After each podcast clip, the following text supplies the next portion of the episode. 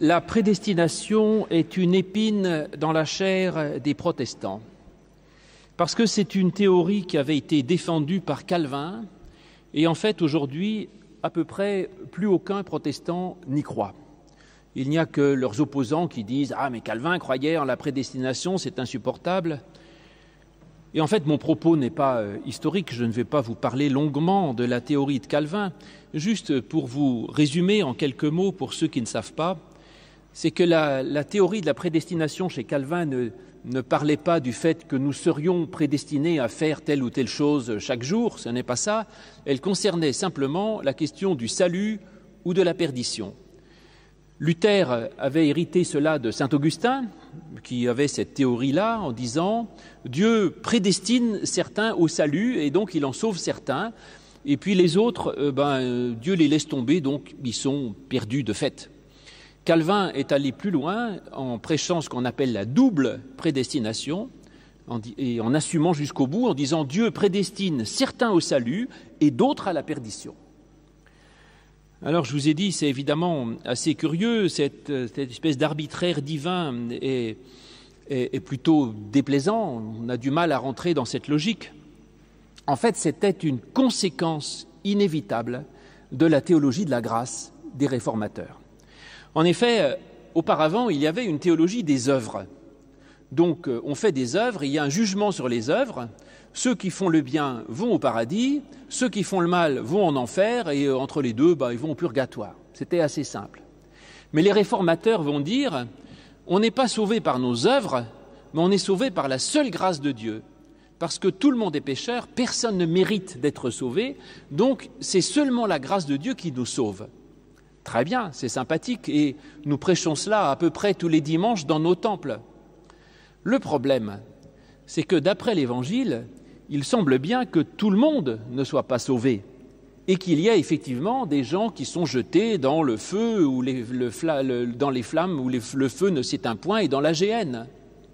Si donc il y a des sauvés et des perdus, et que cela ne dépend que de Dieu et pas de nous, c'est que c'est Dieu qui choisit, selon son dessein éternel, d'en sauver certains et d'en perdre d'autres.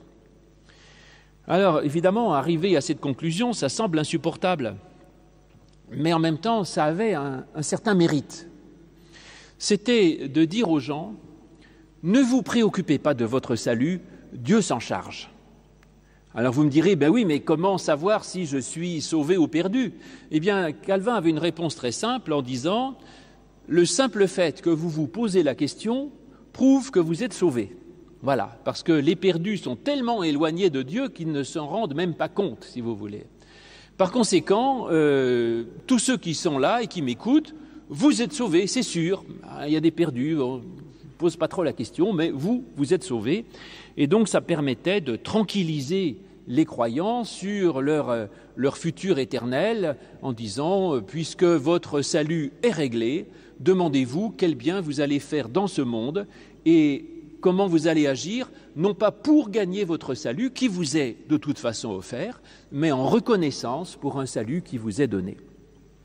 Mais il n'en reste pas moins que cette espèce d'arbitraire divin qui choisit de sauver l'un et de perdre l'autre est insupportable et inconcevable. Alors, comment s'en sortir aujourd'hui? Alors, il y a la solution qui est celle, je crois, de la plupart de nos contemporains, c'est de dire tout le monde est sauvé. Euh, c'est sympathique, mais ce n'est pas biblique. Bon, maintenant, on n'est pas forcément à une contradiction près. Euh, en tout cas, mais ça n'est pas biblique. Dans l'Évangile, il y a des gens qui ne sont pas sauvés, que vous le vouliez ou non. Deuxième solution, qui est ma tentation, je vous le confesse, c'est de revenir à une théologie plus ou moins catholique qu'on appelle euh, semi-pélagienne. Alors pourquoi? Parce que Pélage prêchait une théologie des œuvres pures. On, il y a un jugement, si on fait le bien, on va au paradis, si on va le mal, on va en enfer. Et en fait, la théologie catholique est semi-pélagienne. Et elle dit en fait cela, ou si je la pousse encore plus du côté de la grâce, en disant Dieu veut sauver tout le monde, donc Dieu offre sa grâce à tout le monde, mais pour être sauvé, il faut encore accepter la grâce. Et donc, je suis sauvé par grâce, certes, parce que je ne le mérite pas, mais pour être sauvé, Dieu ne me sauve pas de force, et donc il faut que je dise oui à cette grâce, et ce oui à la grâce, c'est la foi. On trouve ça dans Paul, en Éphésiens 2, verset 8, quand Paul dit C'est par la grâce, en effet, que vous êtes sauvés, par le moyen de la foi. Cela ne vient pas de vous, c'est le don de Dieu. Ce n'est pas par les œuvres, afin que personne ne se glorifie. Donc j'étais très content, jeune théologien, d'avoir cette idée de dire je suis bien sauvé par la grâce, mais euh, c'est le oui de ma foi qui me permet d'accéder de, à ce salut. Et je me souviens, alors que j'en parlais à un de mes collègues euh, qui était un, calviniste très strict, euh, je lui dis ça, et à ce moment-là, il tend vers moi un doigt jugeur en disant Tu fais de ta foi une œuvre et un mérite. Je n'ai pas su quoi dire. Oui, bah du coup, si effectivement est sauvé celui qui dit oui et est perdu celui qui dit non, donc le salut devient bien le mérite d'avoir eu la foi de dire oui à la grâce. Je n'ai pas su quoi répondre jusqu'à ce que je trouve une autre solution et que je n'ai pas pu présenter à cet ami parce qu'il est malheureusement prématurément décédé.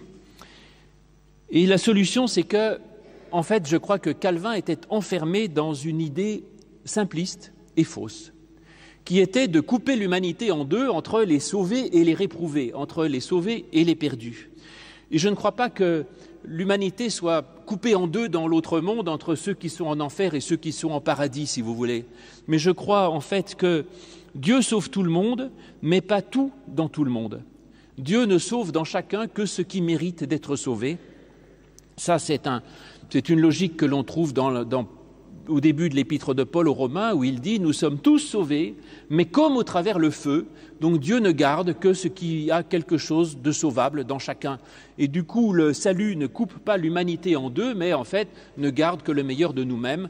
Et donc, il n'est pas du tout. C'est une logique tout à fait autre que celle de Calvin, et ça permet de sortir de ce dilemme, mais je n'ai pas le temps de le développer ici.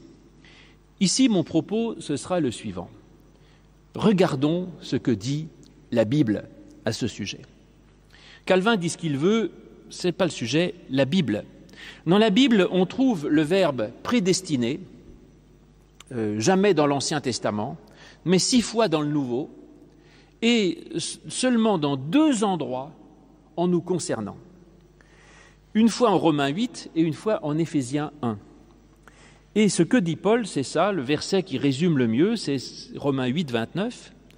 Ceux qu'il a connus d'avance, il les a prédestinés à être semblables à l'image de son Fils, afin qu'il soit le premier-né d'un grand nombre de frères.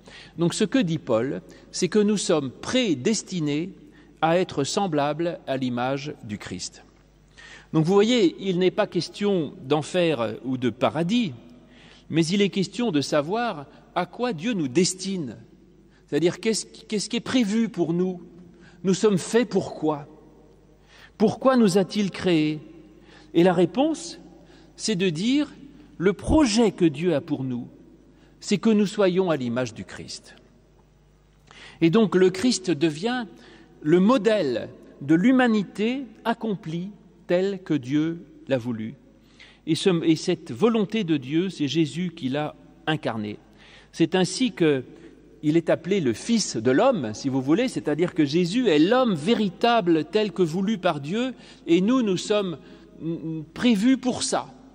Maintenant, ce n'est pas parce que Dieu nous destine à, euh, je dirais, à faire cela que nous le faisons forcément. Euh, par exemple, mon père était destiné par mon grand-père à faire Polytechnique, il ne l'a pas fait, il est devenu médecin, catastrophe. Et donc parfois, nous sommes prédestinés à une chose et nous ne l'accomplissons pas. Et Paul ne dit pas que cette prédestination est une sorte de rail sur lequel euh, on serait obligé d'aller. Ça dit juste le projet de Dieu. Nous sommes prédestinés à être à l'image du Christ. Donc ça veut dire que, en fait, le Christ est le projet de Dieu. Dieu, quand il crée l'humanité, il n'a pas dans sa tête je dirais, le, français moyen ou l'imbécile que je suis parfois, ou le gilet jaune qui casse les vitrines de l'avenue de la Grande Armée, ou, le, grand patron ou le politique qui berne tout le monde. Dieu, quand il crée l'humanité, son rêve, son idée, c'est de dire c'est le Christ. C'est ça son but, son objectif. Et donc il crée l'humanité en disant mon but c'est qu'il devienne semblable au Christ. Et c'est en ce sens que Jésus dira en Jean 8, 58 Avant qu'Abraham fût, je suis. Il n'y a pas de, préexistence des, âmes dans la Bible. Hein. Jésus n'a pas existé avant Abraham, mais c'est pour dire que, avant même que Jésus soit né, Dieu avait déjà en tête Jésus-Christ. Parce que ce qui est dernier dans le sens de la réalisation est premier dans le sens de l'intention. Ça, c'est ce que disait mon maître en philosophie, en trouvant cet exemple, je ne sais pas où il l'avait tiré ou s'il était le seul à l'avoir, mais je le redis en, mémoire de lui. Il disait Si je veux acheter de la moutarde, je sors pour acheter de la moutarde. Mon projet premier, c'est d'acheter de la moutarde. C'est bien ça que j'ai en tête. Mais pour ça, il va falloir que je m'habille, que je sorte, que j'aille dans la rue, que j'aille au magasin, que je prenne le moutarde et que je l'achète. Et donc, le fait d'acheter la moutarde sera dernier dans l'ordre de succession des choses, mais sera bien premier dans l'ordre de l'intention, parce que c'est ça que j'avais en tête à la base. Donc quand Dieu crée l'homme, ce qu'il a en tête, c'est le Christ, et ensuite Dieu crée l'homme libre, et ça j'y tiens beaucoup, Dieu crée l'homme libre, et euh, afin qu'il puisse participer à sa propre création, je dirais, et qu'il puisse ainsi adhérer au projet de Dieu en se rapprochant du Christ. Parce qu'en fait, chacun de nous est né incomplet, euh, pas fini, dirais-je. Et dans notre vie, à partir de notre naissance, il y a pas mal de finitions à faire, si vous voulez, pour arriver à devenir semblable au Christ. Sinon, nous ne restons que des sauvages, quoi, des, des préhominiens, des hommes mal dégrossis. Et donc, euh, Dieu a un projet pour nous, nous sommes prédestinés, je vous l'ai dit, à être semblables au Christ, nous sommes faits pour ça, et euh, à moins que nous soyons détournés de cet objectif, eh bien peut-être que nous pouvons finalement euh, y arriver, mais l'homme peut aussi être détourné de cet objectif. Voilà ce que dit Paul, il me semble, enfin ce que j'ai cru en comprendre dans ces deux passages de Romains et d'Éphésiens. C'est sympathique et ça nous ramène quand même un peu dans la théologie semi-pélagienne dont je vous parlais, c'est-à-dire que nous avons une vocation d'être semblable au Christ, mais nous devons coopérer à l'œuvre de ce salut en acceptant cette prédestination. Euh, pourquoi pas C'est une théologie un peu il reste un peu des œuvres, mais bon, tous les réformateurs n'étaient pas non plus d'accord avec Calvin. Il y avait des synergistes euh, c'était une insulte à l'époque, hein, dont Arminius, un autre réformateur, qui justement disait l'homme doit coopérer en synergie avec Dieu pour son salut, et euh, Arminius et, et, Calvin se disputaient, et Calvin disait Tu es synergiste. Et bon, je suis synergiste aussi sûrement. Mais j'ai quand même une objection majeure à cette jolie théorie qui m'a convaincu moi-même en la disant. Qui peut prétendre accomplir cette prédestination. Qui peut prétendre à devenir semblable au Christ? Est-ce que vous, vous allez aimer ceux que vous aimez, le monde entier, jusqu'à mourir sur une croix pour eux? Est-ce que vous êtes capable d'avoir autant d'amour, autant de foi que le Christ? Non. Donc en fait, chacun manque son but. Alors, donc ma solution ne fonctionne pas. À moins de dire que le plus important, c'est pas d'y arriver, c'est en fait d'avoir été prédestiné pour ça. Et notre dignité, c'est d'avoir été euh, élu pour pouvoir nous rapprocher du Christ. Et justement, la, grâce est qu'il ne nous est pas demandé d'y arriver, mais juste d'y tendre ou d'accepter cette prédestination.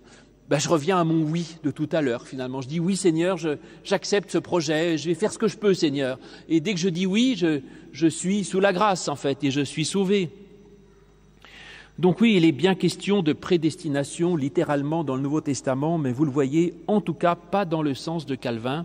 Et ce n'est pas dans ces deux textes qu'il faut chercher quelque chose qui pourrait justifier la théologie calvinienne. Mais il y a néanmoins un autre passage dans l'épître de Paul aux Romains qui va, alors là, à mon avis, tout à fait dans le sens de Calvin, et qui du coup me contrarie beaucoup parce que je ne suis pas un apôtre de la prédestination. Ce passage, c'est l'histoire du potier en Romains 9, où il dit euh, Dieu est comme un potier qui a de la terre et il choisit ce qu'il veut faire avec la terre. Il peut faire un vase d'honneur pour être sauvé ou un vase de, je sais pas quoi, un vase de nuit, quoi, un pot de chambre pour euh, un vase de déshonneur. Et il dit Est-ce que le vase de pot de chambre peut dire Comment tu m'as fait pot de chambre C'est un scandale, j'aurais préféré être sauvé? Après tout, c'est le potier qui décide et la terre n'a rien à dire. Alors, ça, ça me contrarie beaucoup et je ne sais pas euh, quoi en dire. Ce passage m'a toujours embêté, si vous voulez. alors là, on est tout à fait dans le sens de, Calvin, hein, c'est-à-dire que l'homme n'a rien à dire. C'est Dieu qui choisit. Cet arbitraire divin, on le trouve là d'une façon euh, imagée, absolument incroyable. Alors bon, il y a la solution qui évidemment me tente toujours, qui est de dire, bon après tout, euh, Paul dit ce qu'il veut, et moi je ne suis pas obligé de croire comme Paul. Parce que Paul, ça n'est pas Jésus-Christ, et je suis chrétien, pas paulien. Voilà. Mais néanmoins, j'écoute quand même avec respect ce que dit Paul, parce que ce n'était pas un imbécile non plus. Et j'entends quelque chose là-dedans qui n'est pas entièrement faux, peut-être. C'est de dire, qui es-tu, toi, pour juger Dieu? Tu dis, ça n'est pas possible, c'est arbitraire divin, etc. Mais attends, tu es là à prétendre expliquer à Dieu qu'il devrait faire autrement? C'est formidable, mais Dieu est souverain, il a ses propres raisons, et toi tu n'as qu'à rester à ta place de créature et accepter la part qui te revient. Et en fait, effectivement, est-ce que ma révolte contre la prédestination de Calvin n'est pas une sorte d'orgueil de vouloir juger Dieu selon mes critères de justice humaine? C'est arbitraire, c'est pas bien. Mais attends, qui es-tu toi? Est-ce que tu es beaucoup plus par rapport à Dieu que la terre du potier par rapport au potier? Et finalement, ce que Paul dit, c'est accepte qu'il puisse y avoir une volonté qui te dépasse et qui n'est pas à te rendre des comptes. il est vrai que souvent, le malheur vient quand on se révolte contre Dieu ou contre son destin. Ça, c'est toute la problématique du livre de Job. Vous savez, Job a des malheurs, alors ses amis viennent et l'un les uns comme les autres essayent de rationaliser en disant mais Dieu a sûrement ses raisons, peut-être que tu as péché, peut-être que c'est pour t'expliquer ceci, peut-être que si tu faisais ça, peut-être que, peut-être que, peut-être que, et ils essayent de juger Dieu pendant, je ne sais pas, une trentaine de chapitres. Et finalement, à la fin, il y a la réponse de Dieu.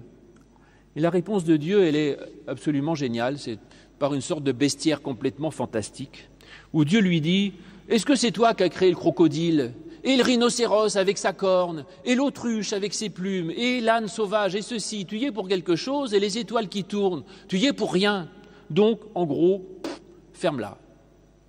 Bref, tu n'es rien à côté de Dieu. Alors ça, c'est il y a quelque chose peut-être de juste. J'ai peut-être pour dire que, euh, et j'ai du mal, parce que j'ai du mal en fait, pour tout vous dire, à renoncer à comprendre. Moi j'ai besoin de comprendre, de justifier, etc. Mais peut-être justement que ce texte, je me prêche contre moi, contre mon fond personnel, si vous voulez, et de dire peut-être qu'il euh, faut essayer de, de dépasser cette chose qu'il voudrait comprendre, et que l'image de Paul cette image du potier qui fait euh, ce qu'il veut avec la, pâte, oui, ça me choque et ça ne me plaît pas, j'avoue. Ça ne me plaît pas parce que, je peux vous le dire, pourquoi ça ne me plaît pas? Parce que la terre du potier n'a aucune liberté. Voilà. Or, je pense que justement, peut-être pas dans Paul, mais dans l'Évangile, sans arrêt, le Christ renvoie à notre propre liberté, notre responsabilité. Et l'évangile, en tout cas, on ne trouve pas ces idées de prédestination dans l'évangile. L'évangile, c'est tout le contraire. L'évangile, c'est au contraire une prédication de la conversion. Convertissez-vous, sinon vous périrez comme les autres. Devenez comme ces enfants si vous voulez devenir euh, premier dans le royaume de Dieu. Vous pouvez y arriver. Changez de vie, revenez à Dieu, assumer. Et donc la prédication du Christ n'est pas une prédication de la soumission à une sorte de volonté supérieure qui nous dépasse, c'est au contraire un appel à se prendre en main. Bon, mais maintenant, euh, tout n'est pas univoque hein, dans la Bible et peut-être que Paul justement ajoute autre chose. Euh, peut-être que Paul attribue autre, ajoute autre chose et que je dois me laisser aussi euh, convertir par Paul sans, sans, le mettre de côté. Et je vous ai dit, Peut-être que ce passage de Paul vient d'une idée qui, m'est étrangère, mais je dois essayer d'y penser, qui consiste à attribuer à Dieu justement tout ce qui nous échappe. Et qu'en fait, ma tentation à moi, je m'en rends compte en lisant ça, c'est de faire un Dieu finalement très humain. C'est-à-dire que mon Dieu, il est sympathique, il est intelligent, il est juste, il est rationnel, et il fait tout bien comme je ferais si j'étais Dieu, quoi, en fait, autrement dit. Alors qu'en fait, il y a une autre façon de considérer Dieu et de dire Dieu, c'est par définition tout ce qui m'échappe, tout ce qui me dépasse infiniment, tout ce que je ne peux pas comprendre. Dieu, c'est par définition ce qui est mystère pour moi. Et c'est peut-être ce que j'appelle le hasard, si vous voulez aussi.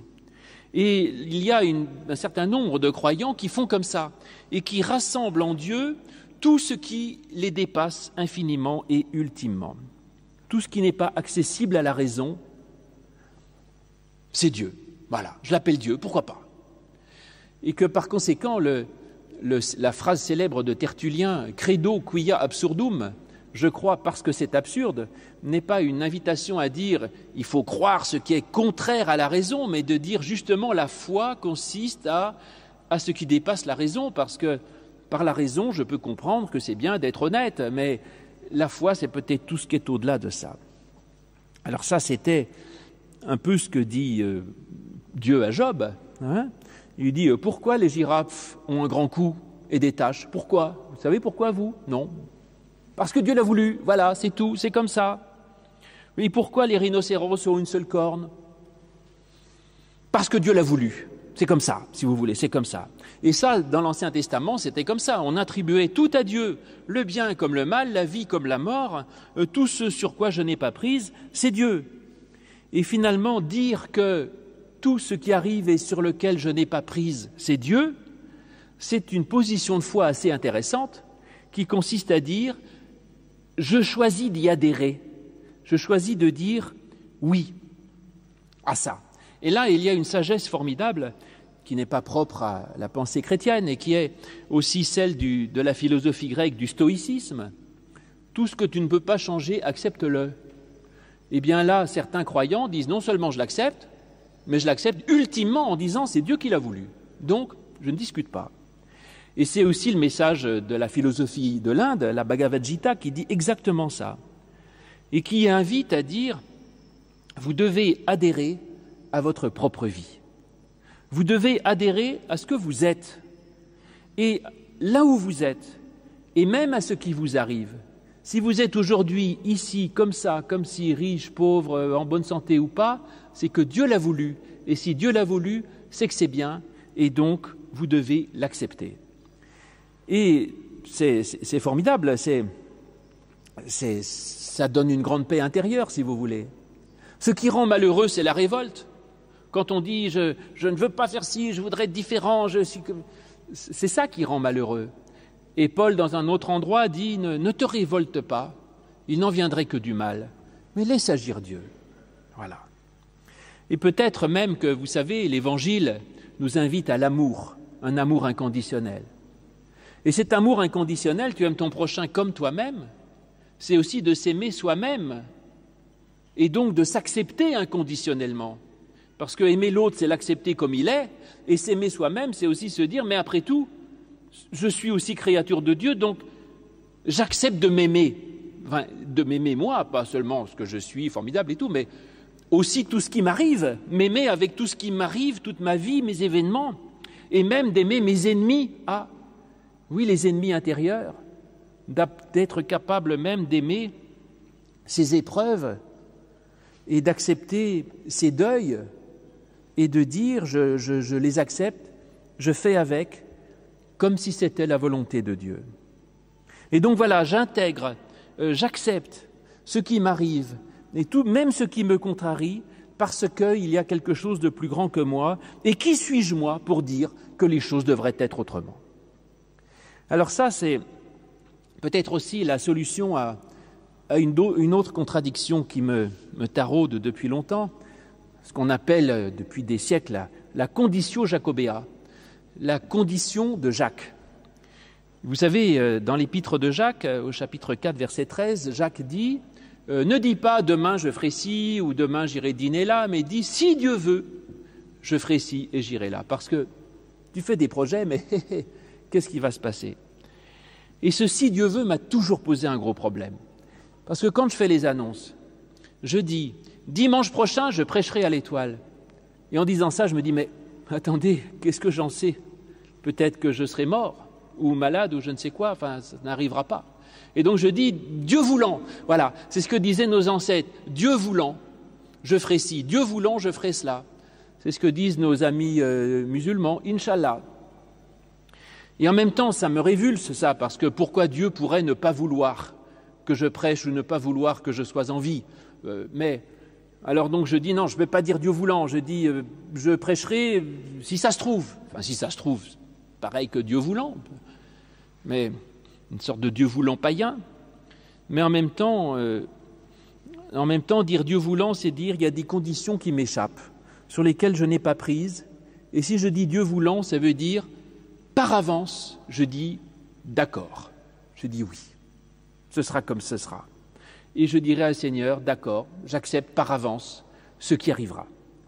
Et ça, c'est un thème qui a été longuement développé par Alain Ouzio, qui était pasteur avec moi, et vous savez, dans son livre de poèmes, il le redit souvent, je crois qu'il y a un poème comme ça qui s'appelle Amen et merci, et il dit euh, euh, chaque journée de ta vie, c'est comme une nouvelle page sur un livre, tu commences par écrire en haut de la page Amen et merci.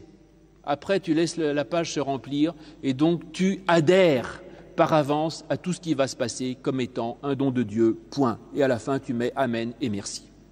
C'est évidemment une, très belle chose et qui est euh, une grande sagesse, je dirais. Donc, admettons, du coup, peut-être que je vais redire maintenant, euh, Dieu voulant, je prêcherai demain si Dieu veut. C'est-à-dire, bah, écoutez, il y a plus grand que moi. Alors, dans quel Dieu croit-on? Est-ce celui qui est à l'origine de toute chose, qui décide de tout Ou est-ce que c'est un Dieu absent de beaucoup de choses? Ça, c'est plutôt ma tendance. Alors, si Dieu est absent de beaucoup de choses, il faut s'accommoder du hasard, de la chance ou de la malchance. Et ça, c'est pas évident. Le hasard m'a fait un sacré tour de cochon. Eh ben, ça m'énerve, mais bon, je vais l'accepter parce que je ne peux pas faire autrement. Finalement, heureux celui qui dit bah, Dieu l'a voulu et je dis merci Seigneur. Maintenant, est-ce que c'est possible d'aller jusqu'au bout, comme le faisait Calvin, en disant euh, tout ce qui arrive, c'est que Dieu l'a voulu, si Dieu l'a voulu, c'est que c'est bien et j'y adhère? Je ne sais pas. Moi, je, pense que j'y arriverai pas. Peut-être pas une fois assez grande. Calvin y arrivait. Et il a vu mourir sous ses yeux sa propre épouse qu'il aimait, son propre enfant qu'il aimait, il a dit Amen et merci. Seigneur, s'il est ainsi, que ta volonté soit faite. Amen. Terminé. On passe à autre chose. Je ne sais pas, je vous laisse ça comme une question, frères et sœurs. En prêchant cela, j'ai presque réussi à me convaincre moi-même. Mais euh, je ne sais pas, dans le fond, pour moi, je reste quand même dans mon Dieu de l'Évangile, plus que dans celui de Paul ou de Jacques, dans ce Dieu qui nous responsabilise, dans un Dieu qui ne nous veut que du bien dans un Dieu que je peux comprendre et dont je peux comprendre au moins la, part qui m'en revient, mais en même temps, cette prédication, je vous dis, je, me prêche à moi-même, m'appelle simplement peut-être à aller au-delà de ce que je peux comprendre et simplement avec une grande humilité de comprendre qu'il y a un Dieu au-dessus de tout, au-dessus de nous, et que je n'ai pas à lui demander des comptes. Mais heureusement, Dieu, je le crois, et ça c'est le dernier mot, est un Dieu de grâce, d'amour et de bonté. Donc, je ne comprends pas tout, mais je sais et je maintiendrai jusqu'au bout ça, quoi qu'il arrive, Dieu est pour moi un Dieu d'amour, de grâce, de bonté et de vie, et c'est en lui que je mets toute ma foi. Amen.